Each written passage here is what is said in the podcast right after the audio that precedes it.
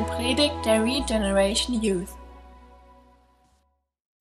Ich freue mich schwer auf das Thema von heute Abend und ich hoffe, ihr auch. Vielleicht hat der ein oder andere so ein bisschen mulmiges Bauchgefühl, Geistesgaben. Jetzt wird es ein bisschen spooky oder so. Keine Angst. Ich denke nicht. Ich hoffe nicht.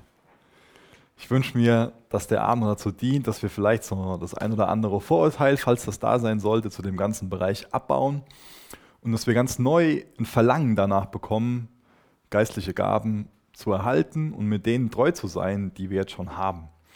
Ich habe einfach so ein paar Fragen aufgeschrieben rund um das Thema und ähm, werde dann so nach und nach durchgehen und ähm, wünsche mir echt, dass wir ganz neu so ein Verlangen bekommen, überhaupt geistliches Leben zu haben und auch zu entdecken, was wir für Gaben haben. Ähm, ich habe bei den letzten Malen auch schon dieses Bild gebraucht, dass ich euch gesagt habe, stellt euch mal vor, dass euer Leben wie so ein Film ist. Ja? Euer Leben als Film vorstellen. Und ich glaube, viele von euch gucken gerne mal einen Film und dann fallen euch Leute in den Filmen auf, die ihr gut findet, die ihr nicht so toll findet und ihr denkt schon mal so, hey, äh, so und so will ich nicht leben. Die in die Rolle würde ich aber auf der anderen Seite gerne spielen. Also es sind euch Leute in den Filmen irgendwie ein bisschen attraktiv und andere, ähm, ja, es gibt Leute, die sind attraktiv, es gibt Leute, die sind sympathisch und andere, dann denkt ihr eher so, hm, die Eigenschaften, das ist nicht so ganz so, so, so meins. Ja? Und ich wünsche mir, dass wir uns bewusst machen, welche Sachen für uns attraktiv sind und dass wir uns dann die Frage stellen, ist denn das, was ich da attraktiv finde, ist das wirklich erstrebenswert? Und das fände ich total super gut, wenn wir an den Punkt kommen, dass wir sagen, okay, wir sehen unser Leben so als Film an, stellen uns die Frage, was wir für eine Rolle in dem Film spielen wollen. Denn das ist auch eine ganz wichtige Sache, dass wir mit dem Gedanken an den Film drangehen, Gott hat uns nicht so ein kleinkariertes Drehbuch gegeben und wir müssen das dann irgendwie so nur so ausfüllen, ähm, sondern wir haben einen großen, weiten Rahmen, den wir ausleben können. Und ähm, das ist dann eine Frage an uns. Was für eine Rolle spielen wir da drin? Sind diese Dinge, die wir jetzt ausleben wollen, ist es erstrebenswert oder ist es eher was, was sich nicht so lohnt, so zu leben, in der Art und Weise, wie wir uns gerade vorstellen? Und ich wünsche mir, dass wir viel mehr Bock darauf bekommen, dass unsere Rolle, dass die gekennzeichnet ist von geistlichem Leben. Und ein wichtiges Kennzeichen von geistlichem Leben ist, dass wir geistliche Gaben bekommen haben und die Frage, wie wir damit umgehen wollen. Sind für dich geistliche Gaben erstrebenswert? Sehnst du dich danach? Willst du die haben? Willst du die einsetzen zu Gottes Ehre? Das ist eine ganz wichtige Frage ganz am Anfang. In 1. Korinther 12, Vers 1, das könnt ihr gerne mit aufschlagen. Und wir werden heute viele verschiedene Bibelstellen durchspringen. Deswegen ist es immer gut, so in 1. Korinther 12 so einen Finger drin zu haben oder ein Lesezeichen oder so, weil wir da oft drauf zurückkommen. 1. Korinther 12, 13, 14. 1. Korinther 12, Vers 1 steht, und nun, liebe Freunde, komme ich auf die besonderen Fähigkeiten zu sprechen, die der Geist jedem von uns schenkt. Denn offenbar ist es in dieser Sache zu Missverständnissen unter euch gekommen. Das finde ich interessant, dass es damals auch schon viele Missverständnisse rund um dieses Thema besondere Fähigkeiten gab. Besondere Fähigkeiten wird hier oft übersetzt mit Geistesgaben oder mit Gnadengaben. Das ist das Thema hier. Und andere übersetzen, das ist auch vielleicht ein bisschen näher am Text, dass Paulus das schreibt, damit keine Unwissenheit gegenüber den besonderen Fähigkeiten, gegenüber den Geistesgaben da ist. Das heißt, bei uns sollte keine Unwissenheit in Bezug auf unsere Geistesgaben da sein. Und deswegen ist es so schade, warum heute so ja, der ein oder andere so ein bisschen auf Kriegsfuß steht mit dem Thema Geistesgaben und eher so da ein bisschen Abstand von hält. Und ich glaube, eine Ursache davon ist, dass man das schon vielleicht selbst erlebt hat oder im Fernsehen gesehen hat, wie Leute einfach total falsch mit Geistesgaben umgehen. Aber dann denken wir über Folgendes nach. Ist schon jemand falsch umgegangen mit einem Messer? Bestimmt, oder? Mit einem Messer ist schon der ein oder andere umgebracht worden. Ja? Aber du schmierst ja trotzdem dein Brötchen mit einem Messer, oder? Und würdest nicht auf den Gedanken kommen, so, hey, nur weil mal jemand das Messer falsch gebraucht hat, schmiere ich mir das Brötchen nicht mehr. Aber ich glaube, der ein oder andere Christ geht nach der Logik mit Geistesgaben um und sagt sich, weil mal jemand die Geistesgaben falsch gebraucht hat, missbraucht hat. Deswegen will ich es gar nicht mehr wissen, deswegen ist das Thema für mich komisch und lasse ich das fallen. Ja. Aber ich wünsche mir, dass wir das so neu als, als Geschenk Gottes sehen und dass wir uns auch als Verwalter davon sehen und dass wir uns auch in der Rolle sehen, dass Gott uns mal fragt, was hast du damit gemacht mit dem Geschenk, was ich dir gegeben habe. Ja. Das finde ich eine wichtige, eine wichtige Frage. Und ich glaube, ein weiterer Punkt, warum Leute so ein bisschen auf Kriegsfuß mit den Geistesgaben stehen, ist, weil es relativ viele Christen gibt, die sagen, dass sie es gar nicht wissen, ob es die Geistesgaben heute noch gibt. Und es gibt auch welche, die sagen, die Geistesgaben sind gar nicht für unsere Zeit. Und deswegen müssen wir erstmal ein bisschen Theorie so machen, bevor wir in die Praxis gehen können. Deswegen versuchen wir mal fünf Minuten so zu folgen, ähm, weil das ist so für mich so eine wichtige Frage ganz am Anfang, so als Einstieg in die Predigt. Sind die Geistesgaben für heute? Und da gibt es drei verschiedene Standpunkte. Ein Standpunkt ist, wir wissen das nicht. Und deswegen wird das Thema in vielen Gemeinden außen vor gelassen, gar nicht angegangen, gar nicht behandelt. Aber ich habe ja gerade schon diesen Vers aus 1. Korinther 12, Vers 1 vorgelesen, wo Paulus, und das wäre ganz, ganz nah am Urtext übersetzt, dann sagt, zum Beispiel übersetzt Schlachter, Elberfelder, die übersetzen, dass Paulus uns nicht in Unwissenheit lassen will in Bezug auf die geistlichen Gaben.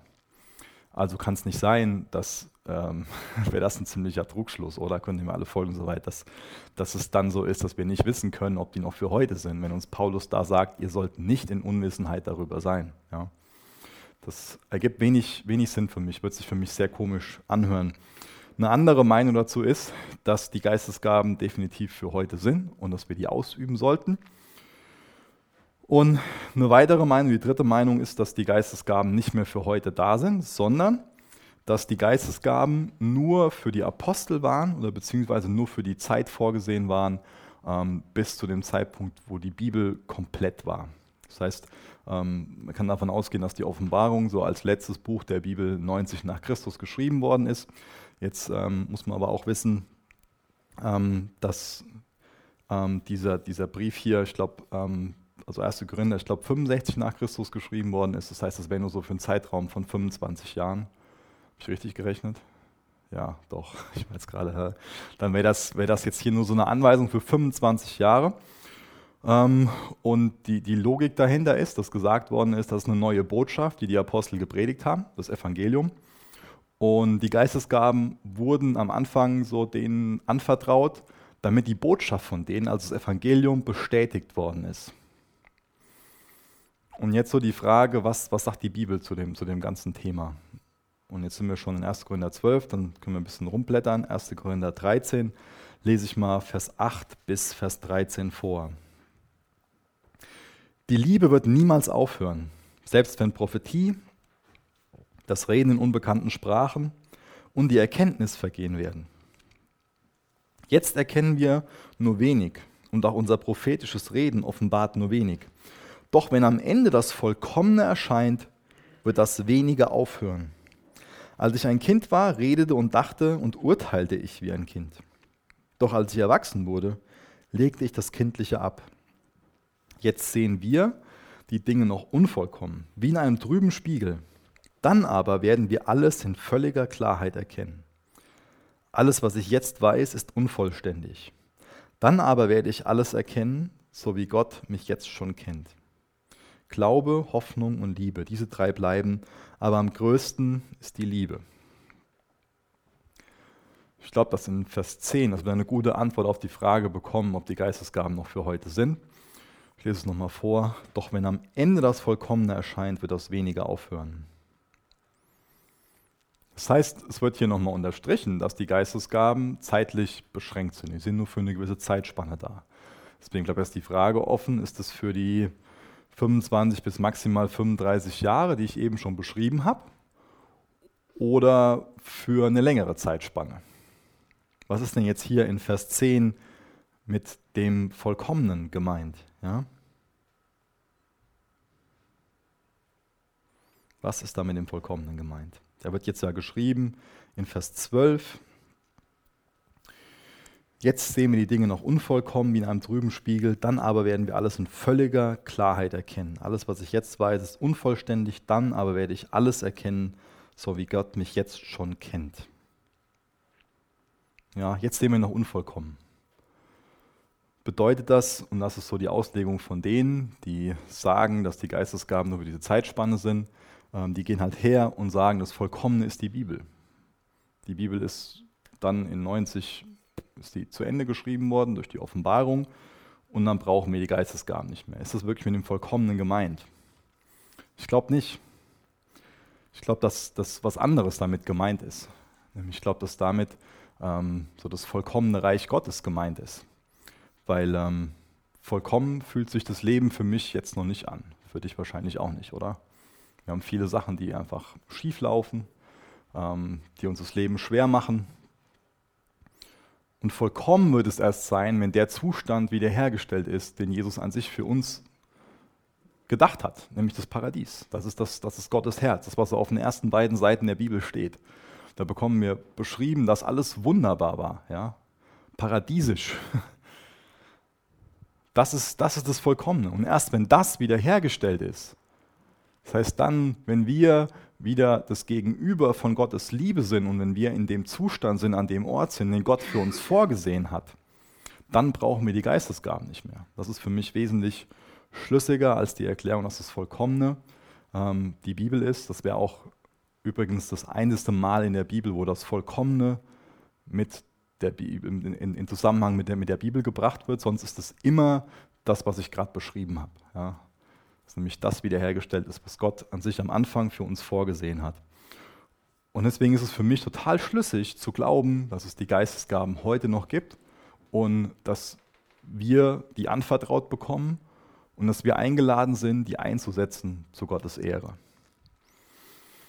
Und das bringt mich zur zweiten Frage, nachdem wir das jetzt beantwortet haben. Wer hat Geistesgaben? Da könnt ihr mal 1. Korinther 12, Vers 7 lesen. Da gibt es eine ganz schlüssige Antwort drauf. Kurz und knapp. 1. Korinther 12, Vers 7. Jedem von uns wird eine geistliche Gabe zum Nutzen der ganzen Gemeinde gegeben. Das heißt dann, wenn du eine Beziehung zu Jesus hast, wenn, wenn deine Schuld vergeben ist, wenn du Jesus dein Leben anvertraut hast, wenn du wiedergeboren bist, dann hast du auch auf jeden Fall eine Geistesgabe oder mehrere. Weißt du, was deine Geistesgabe ist? Und es ist dein Wunsch, deine Geistesgabe zu Gottes Ehre einzusetzen. Das ist eine ganz wichtige Frage. Und das wünsche ich mir, dass das für uns auch so als Jugendgruppe was ganz Neues ist, dass wir da ein Bewusstsein für bekommen, was wir anvertraut bekommen haben und dass wir total motiviert sind, das einzusetzen. Weil es ist fatal, wenn wir einfach nur versuchen, mit menschlichen Mitteln das Reich Gottes zu bauen. Wenn uns Gott göttliche Mittel gibt, um sein Reich zu bauen. Ja? Das wünsche ich mir, dass wir da ganz neu so einen Hunger und, und Durst nach bekommen. Mit göttlichen Mitteln Gottes Reich zu bauen. Wann bekommt man die Geistesgaben? Bleiben dann 1. Korinther 12, ich lese mal Vers 11 vor. Dies alles bewirkt aber ein und derselbe Heilige Geist, indem er diese Gaben zuteilt und allein entscheidet, welche Gabe jeder Einzelne erhält. Das eben schon beschrieben. Dann, wenn wir eine Beziehung mit Jesus haben, dann, wenn wir wiedergeboren werden zu dem Zeitpunkt, bekommen wir auf jeden Fall eine Geistesgabe. Und Gott gibt uns die Gabe, wie, oder der Heilige Geist teilt uns die zu, so wie er mag.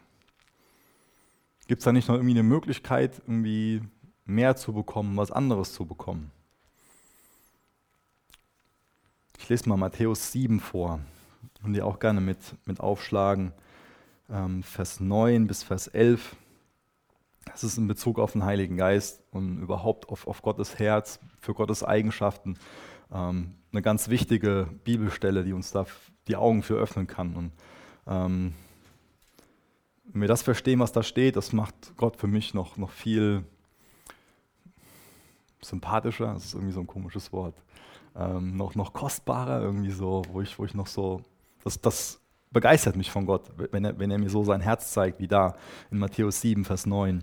Oder welcher Mensch ist unter euch, der, wenn sein Sohn ihn um ein Brot bittet, ihm einen Stein geben wird? Und wenn er um einen Fisch bittet, wird er ihm eine Schlange geben? Wenn nun ihr, die ihr Böses seid, euren Kindern gute Gaben zu geben wisst. Wie viel mehr wird euer Vater, der in den Himmeln ist, Gutes geben, denen, die ihn bitten?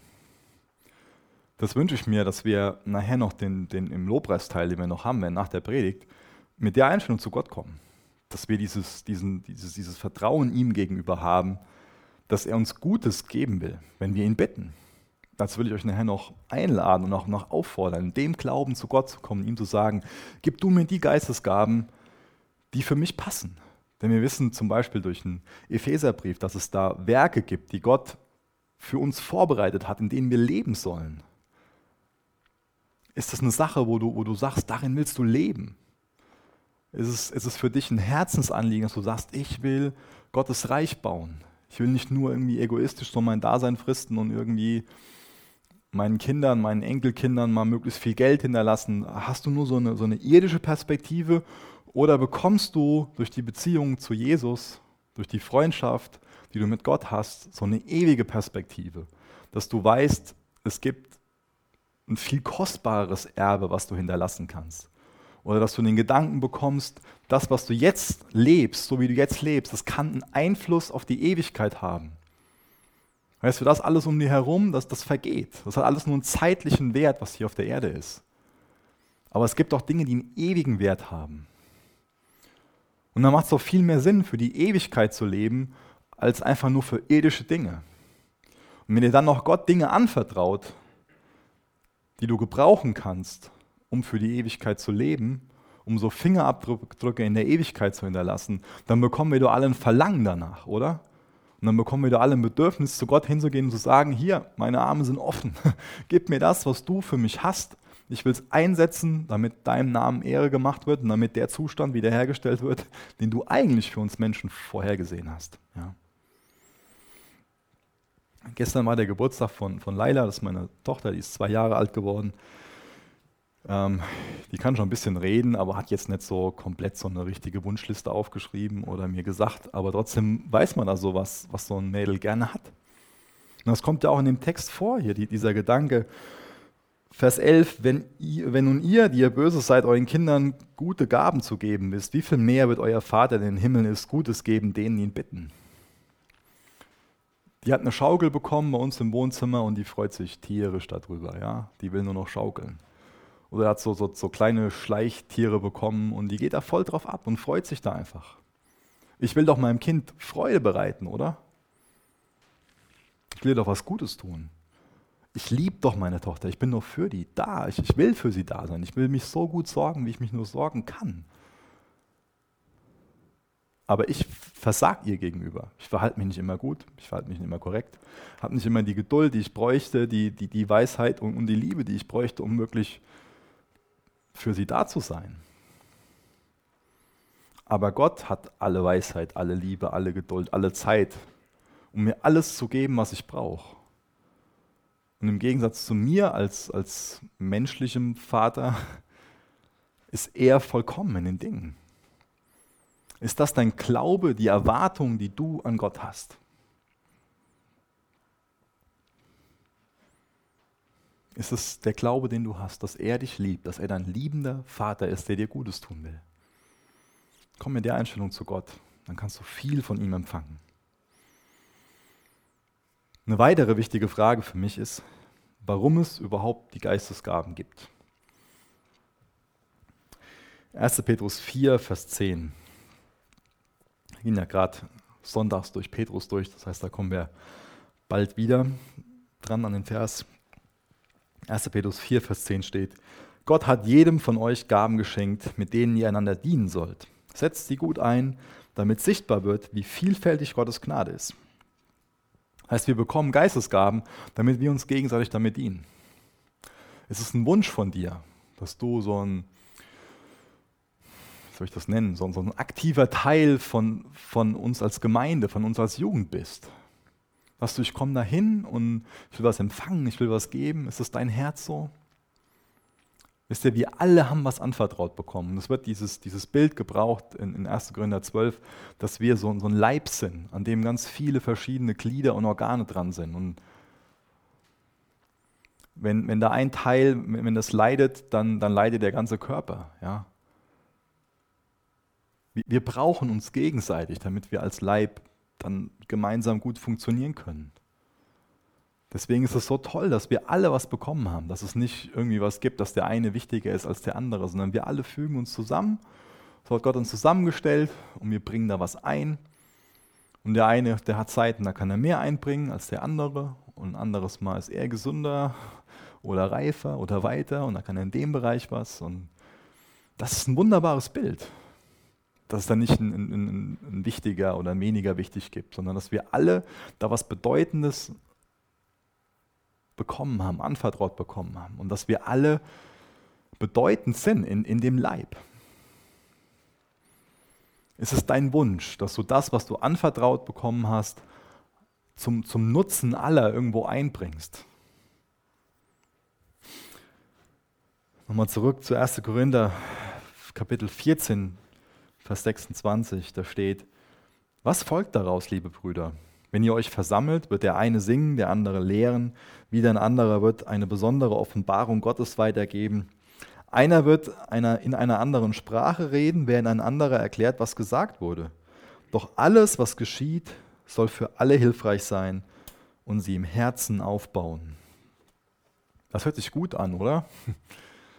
Nicht so eine One-Man-Show, sondern da kommen Leute zusammen und beschenken sich gegenseitig mit den, mit den Gaben, die, die sie haben. Das hört sich für mich total kostbar an, was da für eine Gemeinschaft beschrieben wird. Ja. Und auch, dass auch, auch die, die Richtung und der Zweck, warum das gegeben wurde, ist dieses, dieses Erbauende. Das ist doch ein Bedürfnis, was wir alle haben, oder? Wir haben doch alle genug davon, von, von äh, Sachen, die uns runterziehen, von Sachen, die uns fertig machen. Wir haben doch alle genug von ähm, demotivierenden, kritiksüchtigen Leuten, oder? Oder Kommentaren so, ja? Wir, wir wollen doch alle erbaut werden, oder? Das ist doch was viel Tolleres. Deswegen lasst es hier ein Ort sein, wo wir erbaut werden. Und das ist auch der Zweck, wie wir gerade gelesen haben, warum Gott uns Geistesgaben gibt, damit wir aufgebaut werden. Nicht damit der andere sich vergleicht und ja, ich kann toller predigen und ich kann toller das und das und wo dann was Vergleichendes, was Demotivierendes da ist, sondern die Gemeinde, die Kirche soll ein Ort sein, wo wir uns erfrischen mit den Gaben, die wir bekommen haben, wo wir die zum ja, als, als Geschenk auch für die anderen sehen und gebrauchen vor allen Dingen, wo wir zugerüstet werden, wo wir ermutigt werden, wo wir getröstet werden. Es ist auch deine, deine Motivation, dass du deine Gabe so einsetzen willst, um zu erbauen und aufzubauen. Es passiert viel zu oft, dass wir uns gegenseitig runterziehen und demotivieren und abreisen. Das ist das falsche Wort hier, aber ihr wisst, was ich meine passiert viel zu oft, dass wir in der Richtung agieren. Uns hilft jetzt auch nichts, wenn, und es tut mir leid, wenn du da Verletzungen hast, wo du von anderen da falsch behandelt worden bist. Aber das hilft uns nicht, wenn wir selbst da verletzt bleiben. Und das ist wichtig, dass wir vergeben und dass wir selbst für uns gucken, wie wir dann Unterschied machen können. Und dadurch wird eine Gemeinschaft dann gefördert indem wir selbst für uns gucken, wie kann ich das nutzen, was ich habe, damit alle erbaut werden. Ich glaube, das ist ein, ein guter Kurs, wenn, wenn, wir den so fahren als Jugend. Dass wir nicht nur irgendwie auf, die, auf andere gucken und vergleichen und das und jenes und, ne, und verletzen, sondern dass wir gucken, hey, wie kann ich das, was ich habe, einsetzen zu Gottes Ehre. Und da kann eine Person einen Riesenunterschied machen. Da wird eine Person einen Riesenunterschied in der ganzen Jugendgruppe, in der ganzen Gemeinde machen können, wenn, wenn das einfach so eine Motivation ist, auf jeden Fall. Ich glaube, jetzt kommen wir zu dem, zu dem größten Punkt. Welche Geistesgaben gibt es denn überhaupt? Ja? Es gibt verschiedene Listen in der Bibel, zum Beispiel 1. Korinther 12 oder auch in Römer 12. Da gehen wir gleich durch. Aber mir ist wichtig, ganz am Anfang zu sagen, dass es nirgendwo in der Bibel einen Vers gibt, dass es alle Geistesgaben sind. Und wir werden auch sehen, anhand von ein paar Beispielen, dass es oft so ist, dass die Geistesgaben dann nicht in Reihenform auftreten, sondern dass es vermischte Sachen sind, dass dann zwei Gaben gemeinsam ausgeübt werden oder wie auch immer. Deswegen ist mir wichtig, das am Anfang zu sagen. Ähm, mir hilft es schon, in gewissen Kategorien zu, zu denken und zu wissen, ah, es gibt die und die, aber wie das in der Praxis aussieht, da muss man gar nicht oft so klar unterscheiden. Das war jetzt das oder das war das. Hauptsache, das wird so ausgelebt und ausgeübt. Und deswegen ist es auch für dich nicht so wichtig, dass du ähm, jetzt deine Geistesgabe so benennen kannst, sondern es ist wichtiger, dass du weißt, wie die in der Praxis funktionieren kann. Ja? Die erste Kategorie, die würde ich offenbarende Gaben nennen. Könnt ihr schon mal 1. Korinther 12 aufschlagen, ab Vers 8. Und zwar fallen da drei Gaben rein. Das ist zum einen ein Wort der Weisheit, ein Wort der Erkenntnis und eine Gabe, Geister zu unterscheiden. Wie gesagt, das ist so die erste Kategorie, offenbarende Gaben. Das erste Wort der Weisheit. Das steht in 1. Korinther 12, Vers 8. Dem einen gibt der Geist also die Fähigkeit, guten Rat zu erteilen. So fängt es da an. Das ist die Gabe, die, die Befähigung, dass Gott zu einem bestimmten Zeitpunkt für einen bestimmten Anlass oder Umstand Weisheit gibt, um sein Ziel zu erreichen. Ja.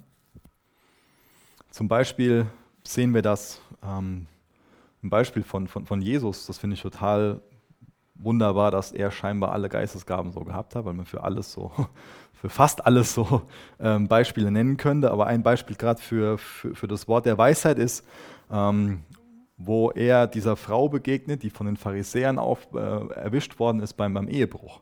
Ob die Geschichte kennt, kennt ihr alle. Und wo Jesus dann hergeht und die Frage stellt hier so, oder, oder die Aufforderung weitergibt, hier, wer von euch ohne Sünde ist, der werfe den ersten Stein. Das ist für mich so ein richtig gutes Beispiel für so ein Wort der Weisheit. So ein, so ein kurzer Satz, der die ganze Situation einfach klärt, wo dann alle wissen, so sieht es aus. Finde ich ein gutes Beispiel dafür. Oder in der Bibel wird uns von einer Geschichte erzählt, ähm, wo, wo, Salomo, das ist ja auch dort bekannt dafür, dass er sehr, sehr weise war, da kamen zwei Mütter zu ihm und die haben sich gestritten, die hatten ein, ein Baby dabei. Und die Mütter haben sich darüber gestritten, haben beide gesagt, dass, dass sie die Mütter von dem Baby sind. Und dann hat Salomo ein Wort der Weisheit gehabt und hat vorgeschlagen, lass das Kind einfach in der Mitte auseinanderschneiden und dann kriegt jeder die Hälfte. ähm, kannst du denken, so, hä, was?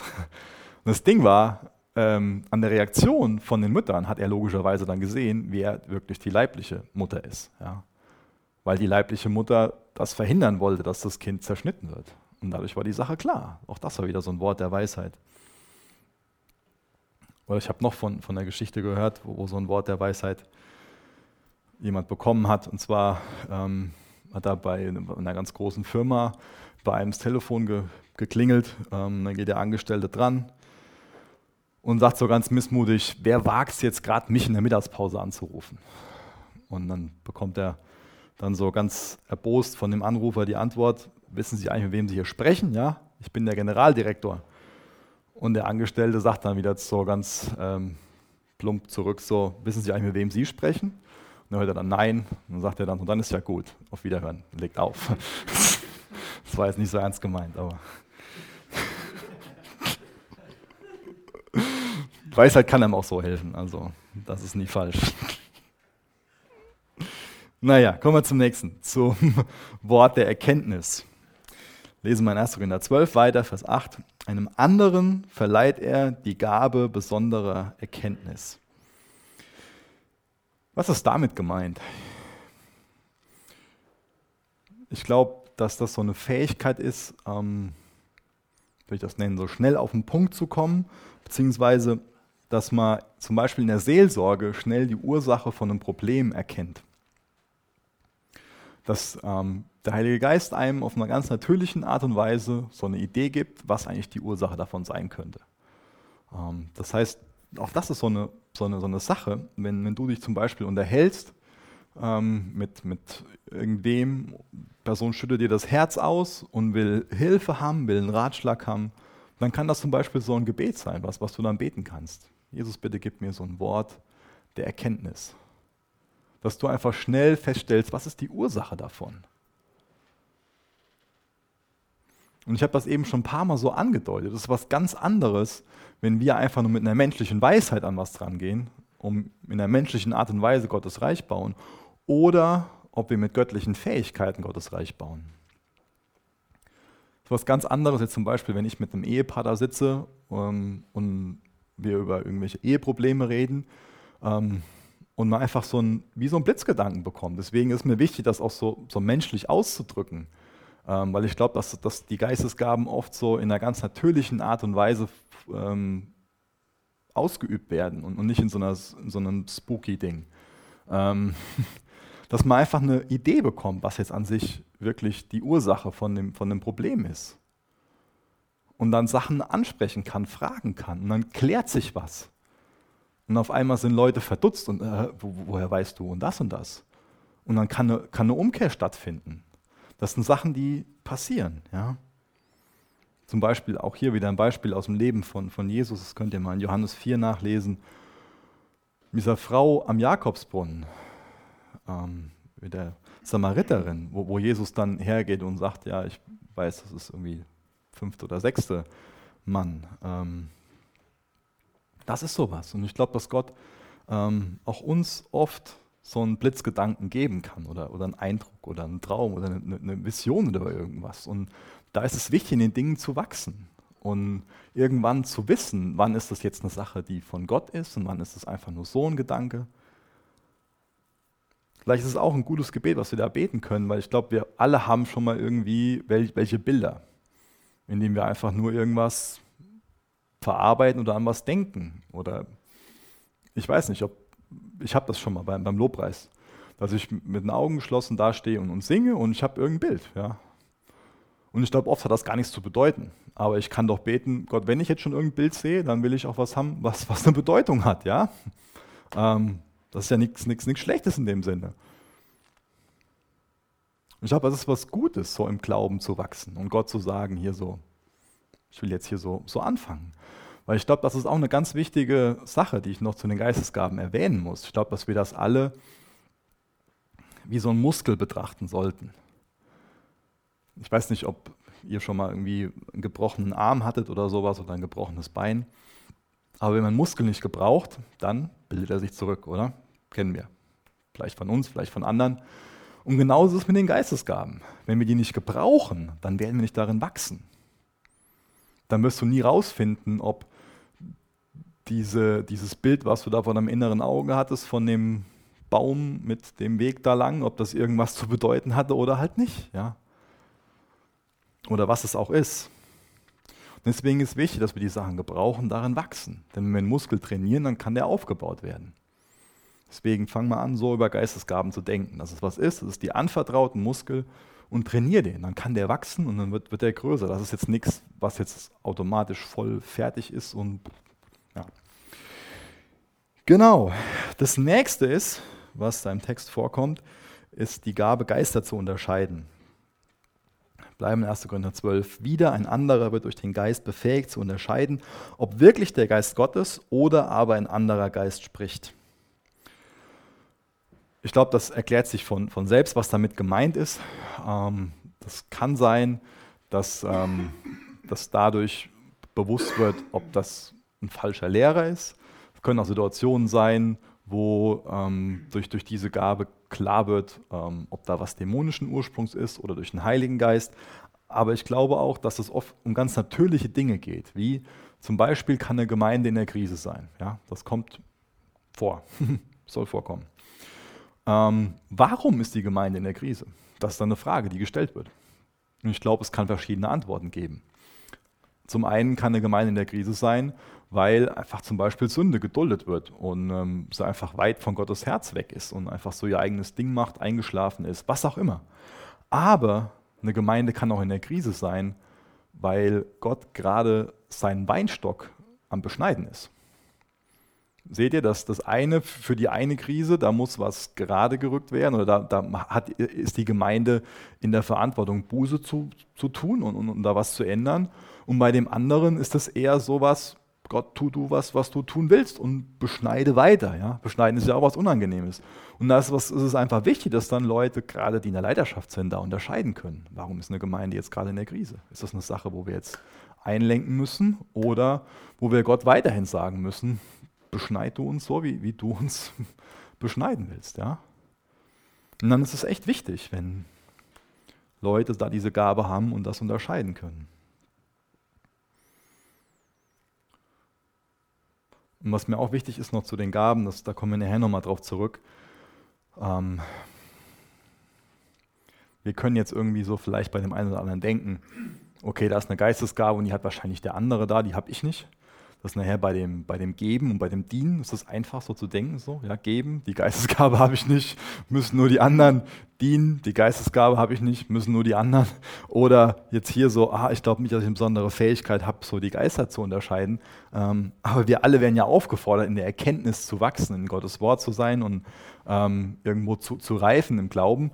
Ähm, und ähm, ich glaube, dass es für uns wichtig ist, dass wir ähm, auch darin wachsen, die Geister zu unterscheiden. Also auch für uns persönlich. Wenn wir jetzt nämlich zum Beispiel einen Eindruck haben, dann ist es die Frage, ist es von Gott, was ich gerade habe, oder ist es was Menschliches? Und da kann es mir einfach helfen, wenn ich ähm, durch, durch die Bibel dann eine Erkenntnis habe, wozu so ein Eindruck eigentlich da ist. Dann habe ich jetzt zum Beispiel eben erklärt, es ist dazu da, um zu erbauen. Dann ist es eine Frage, die ich stellen kann. Der Eindruck, ist der erbauend? Ja?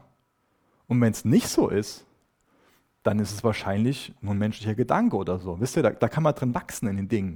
Und da sollten wir drin wachsen. Komme ich zurück zu dem Bild von dem Muskel. Dann kann ich Fragen stellen, wie ist es egoistisch? Ist es ähm, zum Beispiel ich bezogen? Ja? Oder ermutigt es? Ja? Baut es auf? Stärkt es? Fördert es den Glauben, was ich hier gerade weitergeben will? Kommen wir zu der zweiten Kategorie von, von Gaben. Ähm, wow, ich hätte da irgendwie gerne mehr Zeit für.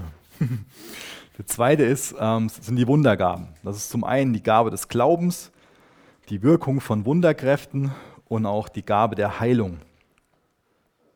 Gabe des Glaubens.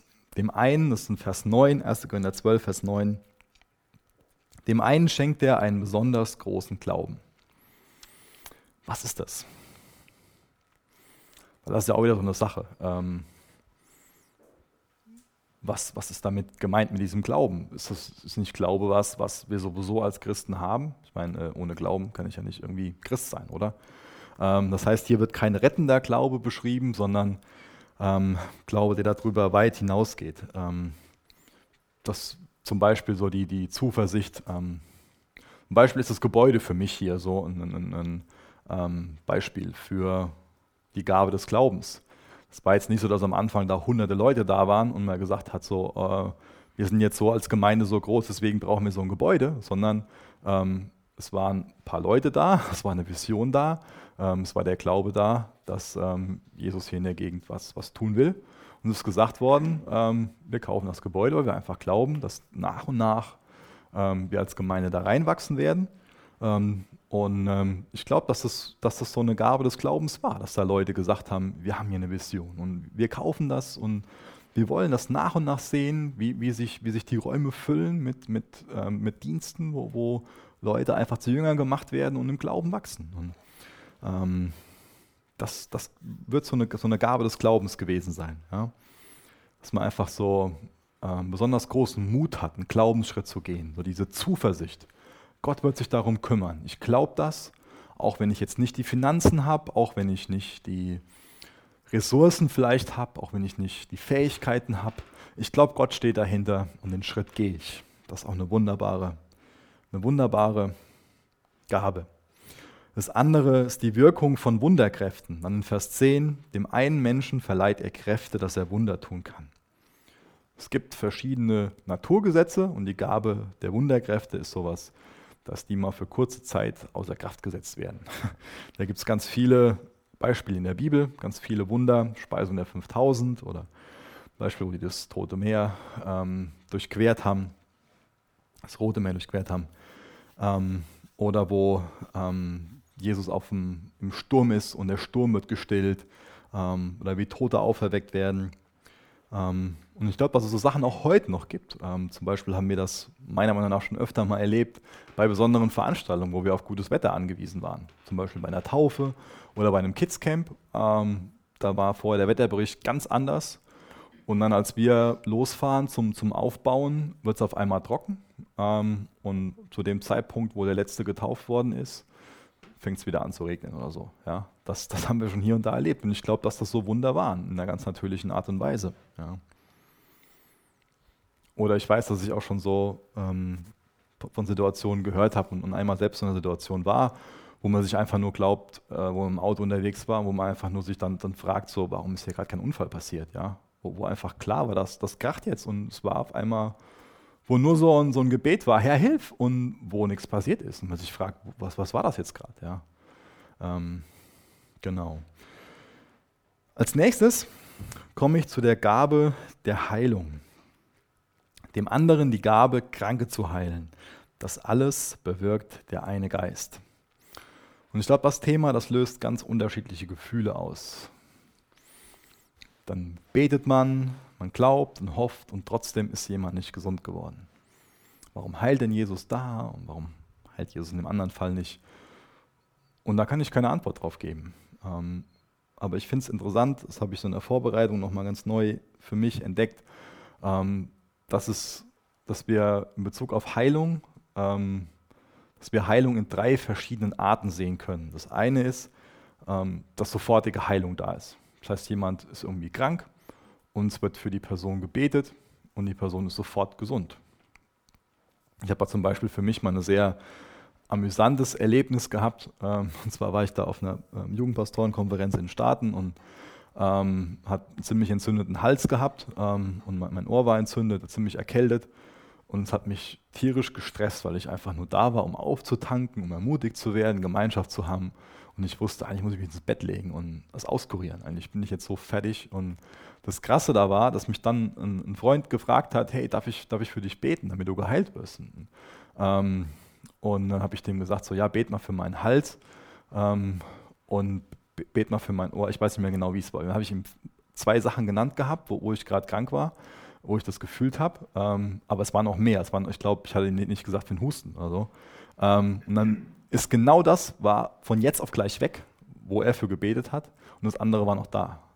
Ähm, und für mich war das nochmal so ein, so, ein, so, ein, so, ein, so ein Tick so, zurück zu eben, zu dem, was ich gelesen habe, aus Matthäus 7 so, ähm, zu dem Vater, der nicht die guten Gaben geben will, so, wo Gott mir gesagt hat, hey, ich bin so ein guter Vater und du hast mich um das gebeten, das hast du bekommen. Ja. Und wo ich nur so dachte, so, okay, danke.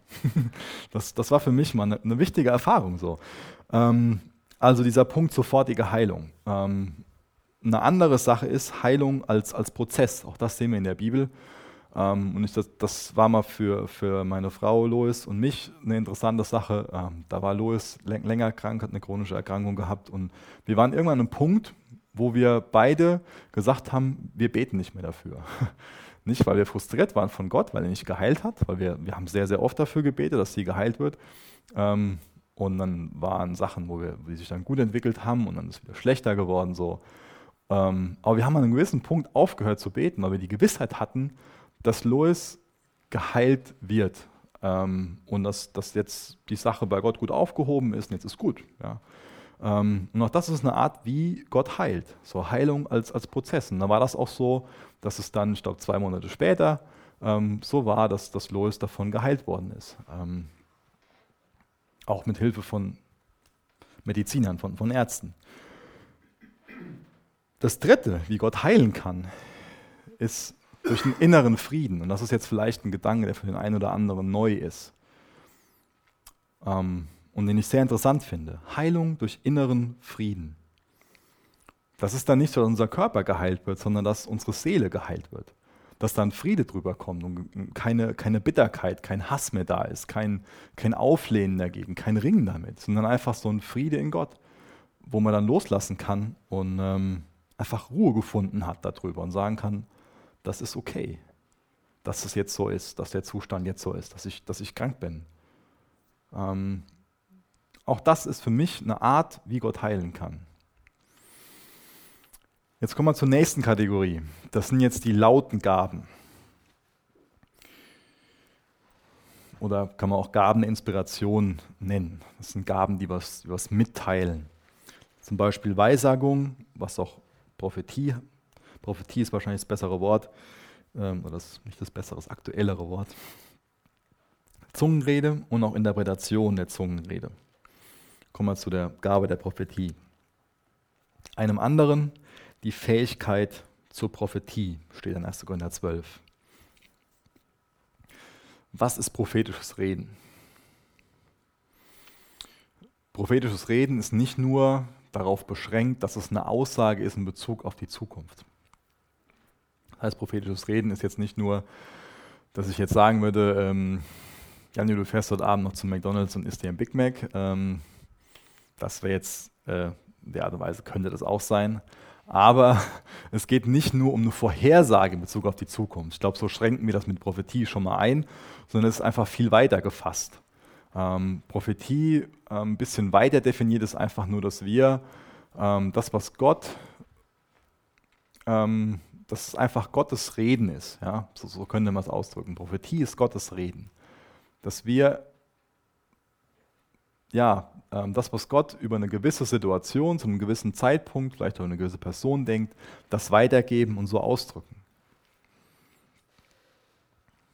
Gottes Wahrheiten weitergeben für eine, für eine bestimmte Situation. Deswegen ist es ähm, wichtig, dass sich zum Beispiel jeder, der, der lehrt, jeder, der predigt, dass der darum bittet, dass da prophetische Worte drin sind.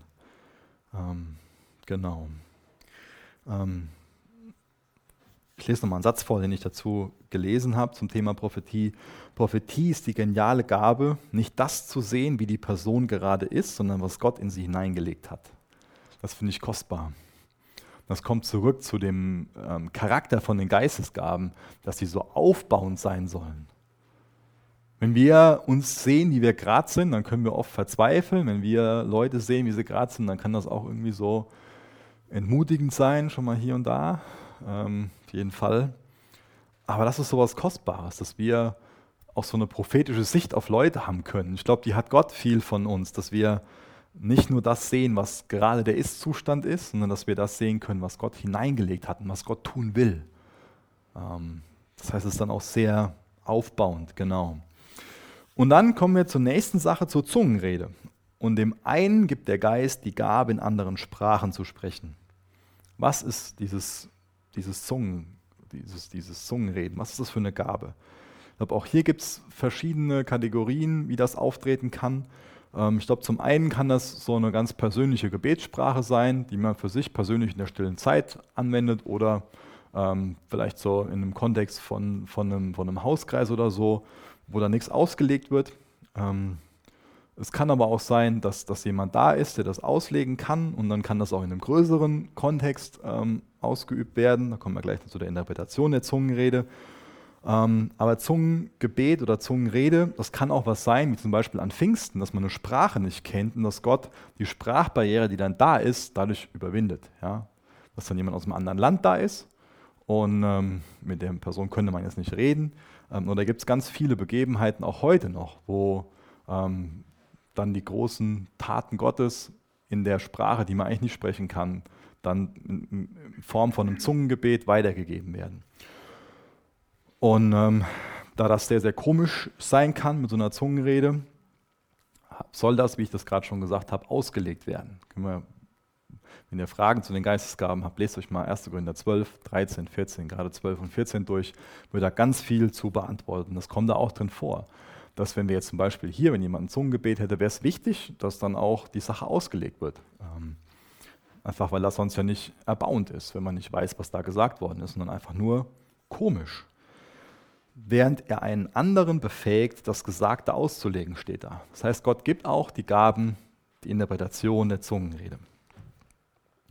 Und dann kommen wir zu der vierten Kategorie von Gaben. Da kommen wir jetzt ähm, zu ähm, Römer 12 ab Vers 7. Ähm, ich glaube, das ist oft so die Kategorie, die am meisten, wie soll ich das nennen, vernachlässigt wird. Ähm, die am unattraktivsten für viele ist. Und zwar stille Gaben ist Dienen, Geben und Barmherzigkeit. Ja. Fangen wir mit Dienen an in Vers 7. Besteht deine Begabung darin, anderen zu dienen, dann diene ihnen gut. Ähm, ich glaube, dass das ähm, oft auch so was ganz Ähnliches ist mit der dritten Kategorie, die ich vorgelesen habe, Barmherzigkeit. Da steht da, wenn du die Begabung hast, dich um andere, die es nötig haben, zu kümmern, sollst du es mit fröhlichem Herzen tun. Ich glaube, dass das über das hinausgeht, was ein normales Dienerherz ist. Das habe ich eben auch schon mal beschrieben.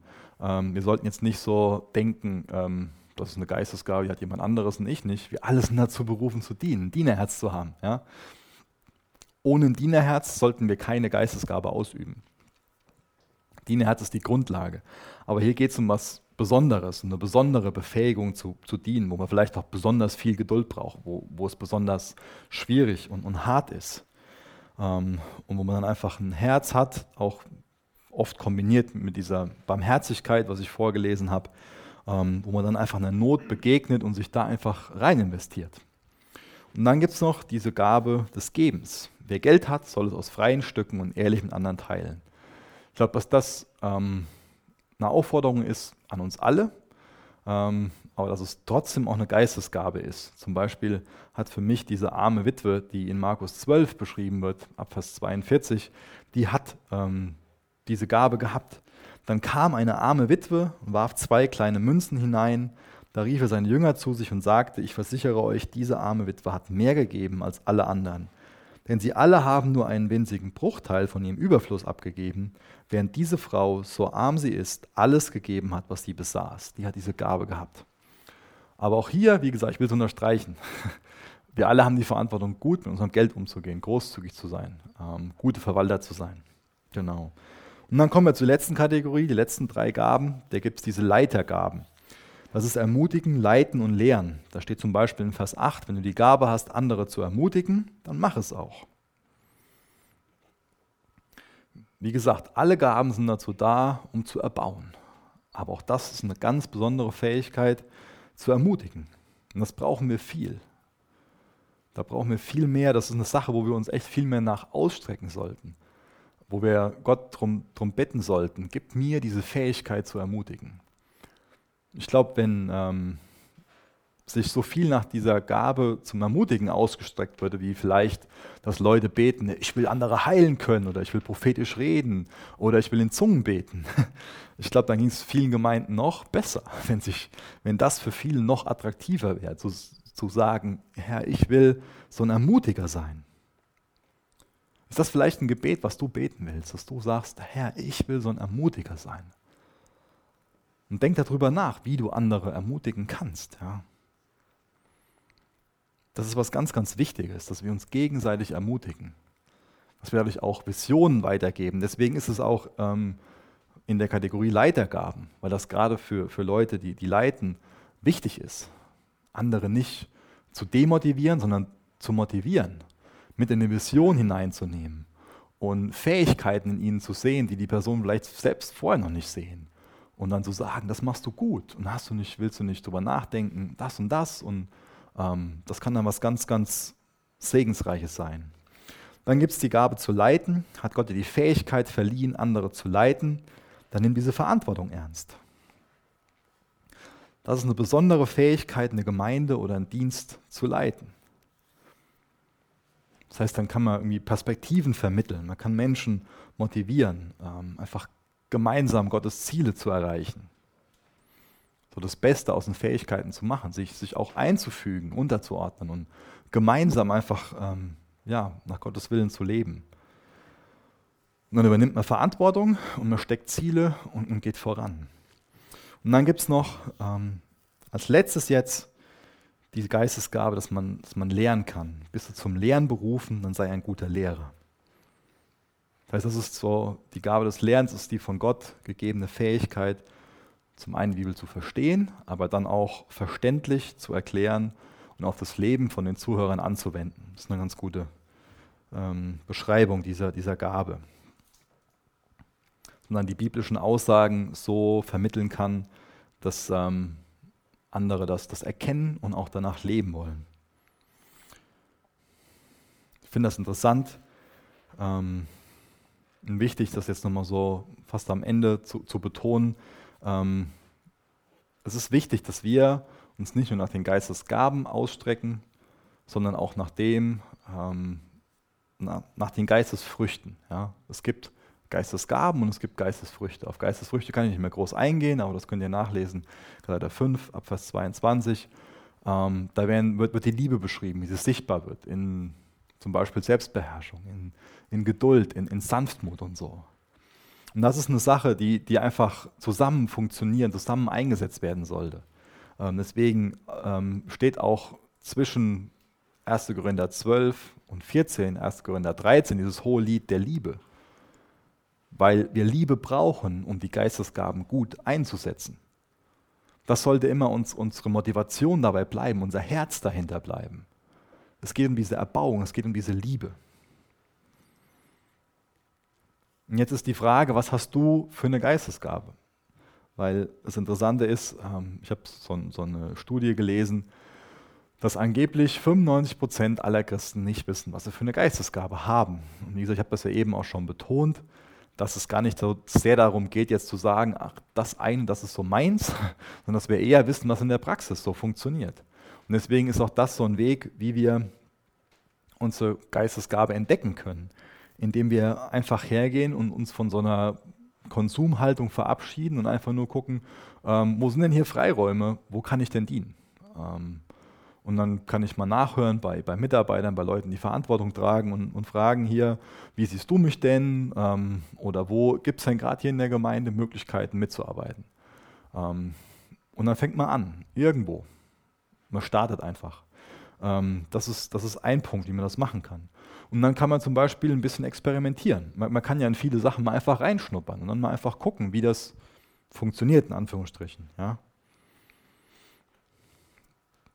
Und dass man dann auch, auch hergeht und sich selbst fragt, wofür schlägt denn mein Herz? Denn auch das kann ein, ich zähle nur so ein paar Hinweise auf, wie wir da so uns auf eine Reise machen können, dass wir unsere Fähigkeiten, unsere Geistesgaben entdecken über die Frage, wofür mein Herz schlägt, kann ich auch vielleicht ein bisschen rausfinden. Ähm, nicht nur vielleicht kann ich rausfinden, das kann mir dabei helfen, ähm, zu erkennen, was ich für eine Gabe habe. Und dann auch, ähm, wie, wie, effektiv ist das, was ich, was ich hier mache. Ja? Wenn ich jetzt das, wo ich glaube, eine Gabe zu haben, wenn, ich das, wenn das einfach so ist, ähm, dass es für mich eine Riesenanstrengung benötigt, ähm, oder dass ich mich einfach total dazu zwingen muss und einen riesengroßen Aufwand habe. Oder wenn es auch so ist, dass einfach die Leute nicht dadurch gesegnet werden, nachdem ich das länger mache, dann sollte ich hinterfragen, ob es dann wirklich so eine, so eine Fähigkeit von mir ist. Ähm, deswegen, auch das kann, kann, kann ein Indiz dafür sein, dass mir andere sagen, hey, ich habe da das und das bei dir gesehen und das, das finde ich gut und das kann mir dabei helfen, das zu entdecken. Wie gehen wir jetzt mit den Sachen um, die, die wir gehört haben? Ich weiß, dass es jetzt heute ein bisschen länger war als sonst, es tut mir leid, ähm, aber ich wusste jetzt nicht, was ich spontan noch, noch rauswerfen soll. Aber ich wünsche mir, dass auch, obwohl es länger war, dass wir trotzdem Interesse daran haben, rauszufinden, was unsere Geistesgabe ist. Dass es eine Frage ist, die wir Gott stellen. Dass wir Gott ganz neu sagen, was hast du mir da anvertraut? Und dass wir ganz neu den Wunsch haben, wie kann ich das einsetzen? Lasst uns viel mehr mit Geistesgaben einander dienen und so einander begegnen. Lasst, lasst das hier viel mehr ein Ort werden, wo wir uns wirklich gegenseitig ermutigen, aufbauen und nicht frustrieren durch irgendwas. Vater, wir kommen jetzt zu dir im Namen von deinem Sohn Jesus. Und wir bitten dich, dass du uns bewusst machst, was du uns anvertraut hast. Jesus, was sind die Geistesgaben, die du uns gegeben hast? Ich möchte dich bitten, dass du heute Abend uns ganz neu Dinge anvertraust, damit wir einander besser dienen können und dein Reich hier in Seelbach, in Herborn im Land Ilgreis besser bauen können. Du bist so ein guter Vater. Danke, dass du dich gut um uns kümmerst. Danke, dass wir von dir alles bekommen, um in unserer Berufung leben zu können. Jetzt, wir wollen nach deinem Willen handeln, nach deinem Willen leben. Jesus, erfüll du uns ganz neu mit deinem Heiligen Geist. Mach uns ganz neu stark in dir. Und ich möchte dich bitten, dass wir die Geistesgaben nie mehr suchen als die Früchte von deinem Geist. Jesus, mach, dass die Liebe das Wichtigste bleibt an diesem Ort, in unserem Denken, in unseren Herzen. In Jesu Namen. Amen. Danke für das Anhören der Predigt. Weitere Informationen findest du unter www.regenerationyouth.de.